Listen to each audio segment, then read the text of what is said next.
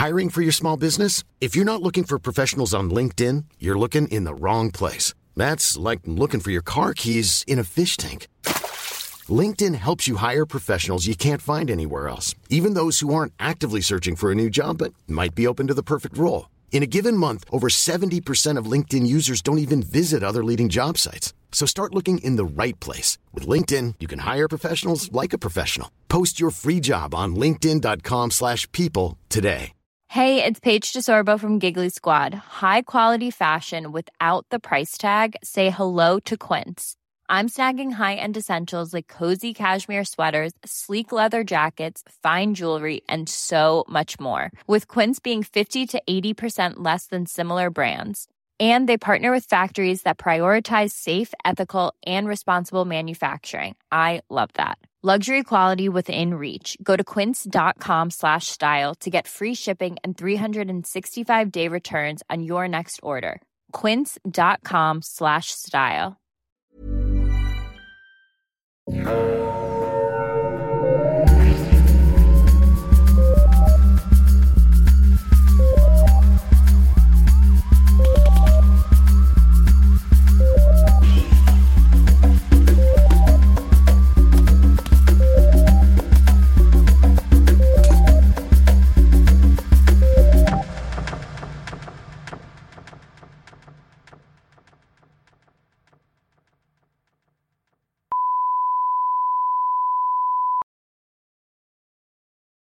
Bref, c'est après s'être arrêté par le domicile des trainers que Thompson est finalement arrivé au parc algonquin pour ce qui serait la dernière fois. Le 7 juillet 2, euh, 1917, Thompson envoie une lettre au docteur Cullum où il se dit heureux du travail accompli dans le parc. Il lui annonce qu'il fera bientôt parvenir les croquis qu'il avait produits pendant les trois derniers mois. Paquet que le docteur McCullum ne recevra jamais. Oh, maudit Post Canada. En effet. Tellement pas fiable. Ah, mon cheval a mangé les dessins de Tom Thompson. Oh non! Excusez! Oh! J'allais dire gaufrette, mange pas ça! C'est le, le nom de cheval qui m'est venu en tête. gaufrette, là, mange pas ça, c'est des colis, faut que j'aille les poster, Non, là. maudit! ah. Oh. Je m'excuse. V'là une chaudière de sirop d'érable, m'excuser. Oh. Je suis sûre que le docteur McConnell était bien content d'avoir une chaudière de sirop Oh, d'érable. merci, je venais de faire des crêpes. Thank you! Ce soir-là, selon plusieurs témoignages, Thompson aurait pris place autour d'un feu de camp avec des amis qui, comme lui, aimaient fréquenter le parc pour pêcher et chasser. L'alcool coulait à flot et rapidement les discussions deviennent de plus en plus animées. Éventuellement, des menaces sont proférées et des coups sont échangés. What? À quel sujet? Certains disent que les esprits se seraient échauffés en parlant de la guerre, puisqu'un des Hmm. hommes autour du feu était d'origine allemande. On va y revenir. Oh, Jesus. D'autres disent qu'un ami de Thompson, Shannon Fraser, lui devait une importante somme d'argent. Mais tu sais, c'est une gang de dudes dans le bois qui boivent du whisky de contrebande. Je pense pas que ça volait bien haut. Mm. Le lendemain matin, Thompson se serait rendu avec Fraser aux alentours du barrage du lac Joe pour pêcher. Les poissons n'étant pas au rendez-vous, Thompson a décidé de partir seul sur le lac Canoe, un lac où les pêcheurs avaient habituellement plus de succès. Selon Fraser, Thompson aurait poussé son canot pour la dernière fois sur les berges du lac un peu après midi.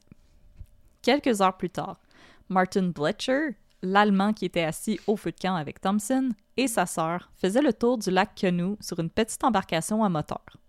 C'est à ce moment qu'ils auraient aperçu un canot renversé qui flottait au milieu du lac.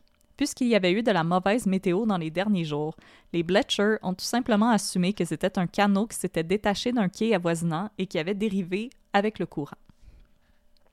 Le lendemain, paniqué de ne pas avoir de nouvelles de son ami, Shannon Fraser se rend auprès du gardien de parc en chef, Mark Robinson, pour signaler la disparition de Thompson. Les hommes étaient alors inquiets que Thompson aurait pu se tordre la cheville en descendant de son canot, alors ils organisent des excursions sur les berges avoisinantes pour tenter de le localiser.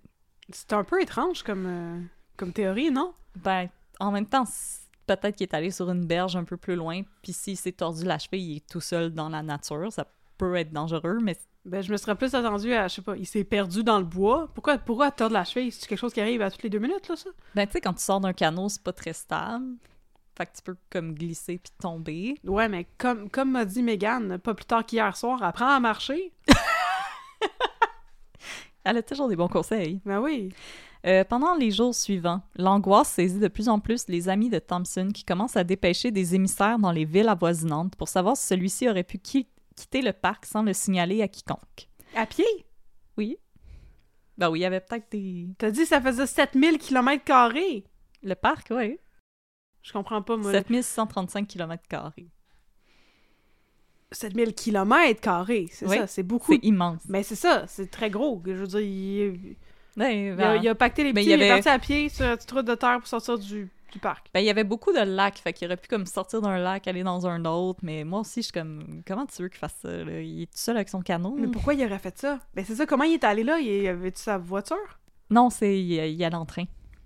Puis il y avait une station de train directement à côté du parc. Ah, j'avoue qu'il y a personne qui avait des voitures. C'est 1917, c'est tôt?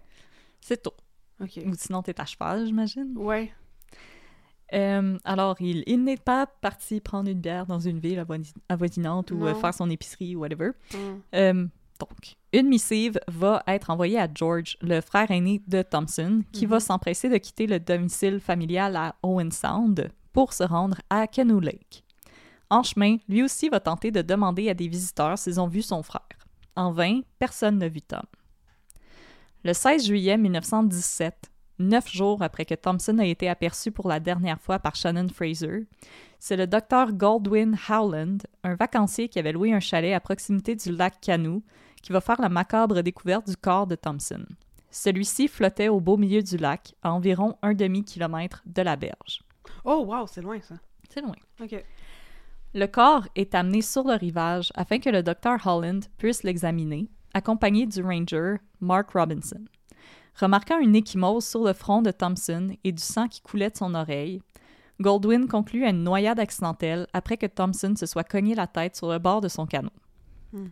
Puisque le parc était loin d'être un endroit idéal pour conserver un corps et parce que celui-ci avait déjà commencé à se détériorer après avoir passé plus d'une semaine dans l'eau, Wesh. On décide d'enterrer la dépouille dans le cimetière du village voisin. Le lendemain, après une brève cérémonie à laquelle ont assisté seulement quelques proches et amis, le corps de Thompson est enterré. Hmm.